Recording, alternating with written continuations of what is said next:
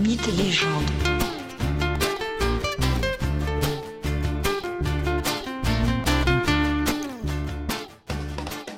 Bonjour à tous et bienvenue dans ce nouvel épisode de Mythes et légendes. Aujourd'hui, nous retournons du côté de la mer Égée, de la Grèce ancienne. Plus précisément, nous abordons les rives proches des enfers. Il s'agit à la fois d'une déesse et d'un fleuve, d'un terrible fleuve. Je veux bien sûr parler de Styx. Les parents sont, comme très souvent dans la mythologie grecque, très importants pour comprendre l'enfant. Or, les parents de Styx sont, vous allez le voir, peu communs et peu engageants. Son père tout d'abord. Son père est Éreb. Il s'agit du dieu des ténèbres, du dieu de l'obscurité profonde, cette obscurité que rien ne peut réduire, cette obscurité du monde souterrain, là où jamais le jour ne se lève. Éreb est lui-même enfant du chaos. Il s'agit donc d'un Dieu primordial. Sa violence n'a d'égal que sa noirceur. Il est de la génération d'avant les Olympiens. Éreb a pour frère Gaïa, la terre. Ce n'est guère plus positif du côté de la mer.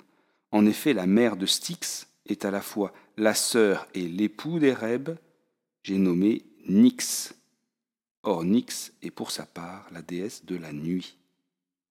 Styx est donc la fille des ténèbres infernales et de la nuit, la nuit primordiale qui succède au chaos.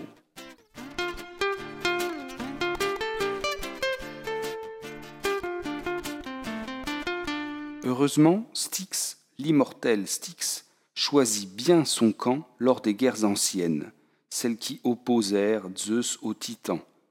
Elle choisit Zeus. Aussi, après la victoire, pour la remercier, Zeus lui fit deux cadeaux. Tout d'abord, ses enfants sont désormais admis pour l'éternité à l'Olympe. Et son deuxième cadeau est la vénération de son nom, sa sacralisation. Ainsi désormais, c'est en son nom, au nom de Styx, que les dieux et les héros peuvent prêter les serments les plus importants, les serments inviolables. Violer un serment fait sur Styx est impossible. C'est ainsi que Zeus, par exemple, promet à Sémélé de faire tout ce qu'elle lui demande, la si belle et merveilleuse Sémélé. Mais cette dernière a été poussée à faire une demande impossible à Zeus. Elle a été poussée par Héra, l'épouse jalouse du dieu, du maître de l'Olympe. Sémélé lui demande de lui apparaître sous sa forme divine, apparition qui tuera Sémélé en un instant. Zeus le sait bien, mais il ne peut refuser, car il a fait le serment sur le Styx.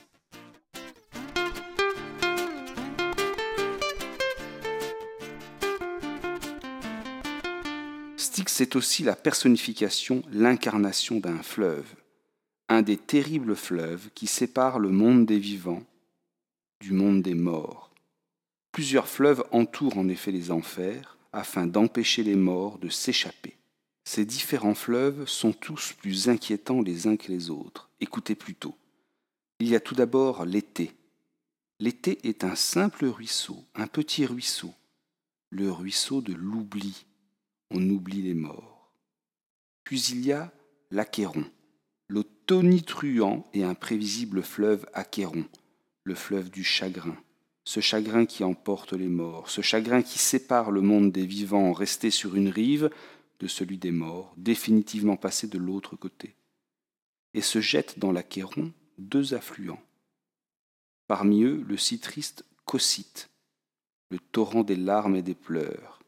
D'où viennent donc ces larmes qui alimentent Cocyte C'est d'une incroyable intelligence sur la nature humaine. Oui, les larmes du deuil viennent de tous les hommes qui sont dans l'ibris, c'est-à-dire la démesure, la passion incontrôlée, cette passion qui conduit à des larmes, des larmes excessives, des larmes excessives car la mort est chose naturelle, normale.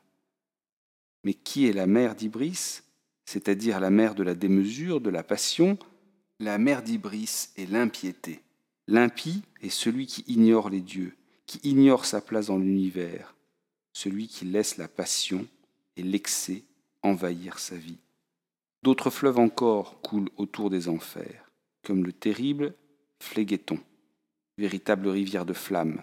Ce feu maintient en éveil les damnés des enfers pour leur permettre de souffrir et de souffrir encore en pleine conscience, éveillée. Mais si les fleuves doivent empêcher les morts de rejoindre le monde des vivants, il faut bien que dans l'autre sens, ils laissent passer les morts vers leur demeure finale. Et pour cela, il existe sur les fleuves deux passeurs, Charon et Phlégias. Ce sont eux qui font passer les morts vers leur royaume en échange d'une obole. Cette obole, cette pièce, était placée dans la bouche de chaque défunt lors des rites funéraires.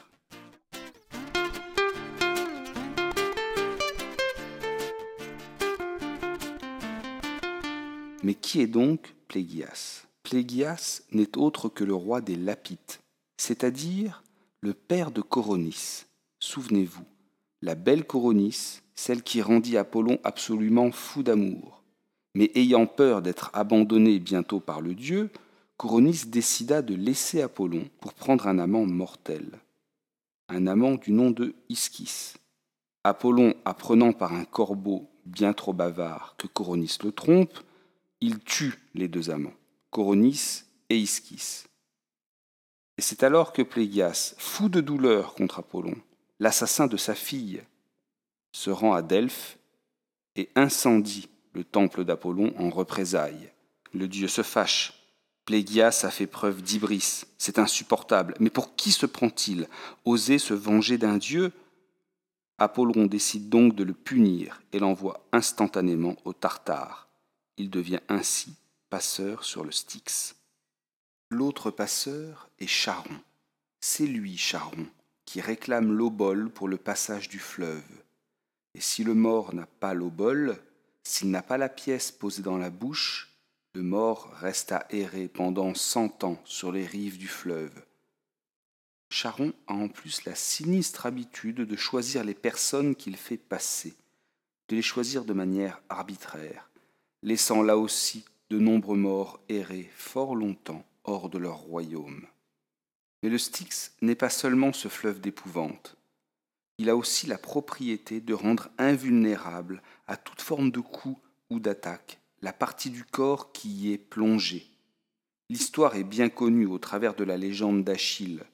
En effet, Thétis, la mère du héros, veut faire de son fils un imbattable guerrier.